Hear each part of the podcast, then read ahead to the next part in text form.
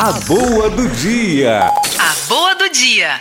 Quando Jesus assumiu a cruz, e a cruz aí significa todo o sofrimento do mundo, toda maldição que está em Deuteronômio, que São Paulo retoma em Gálatas, maldito aquele que é preso no madeiro. Ao assumir a cruz, até as suas últimas consequências, Jesus se colocou acima da cruz.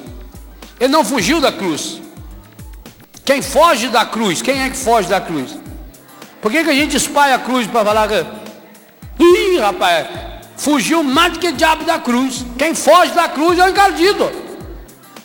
Quando você foge da cruz, você está se inscrevendo no time dele, se associando ao clube dele, o clube dos fugidores da cruz.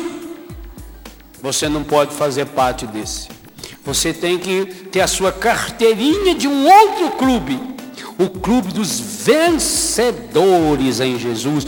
O clube dos vencedores da cruz. Jesus assumiu a cruz e colocou-se acima da cruz. Jesus não ficou na cruz.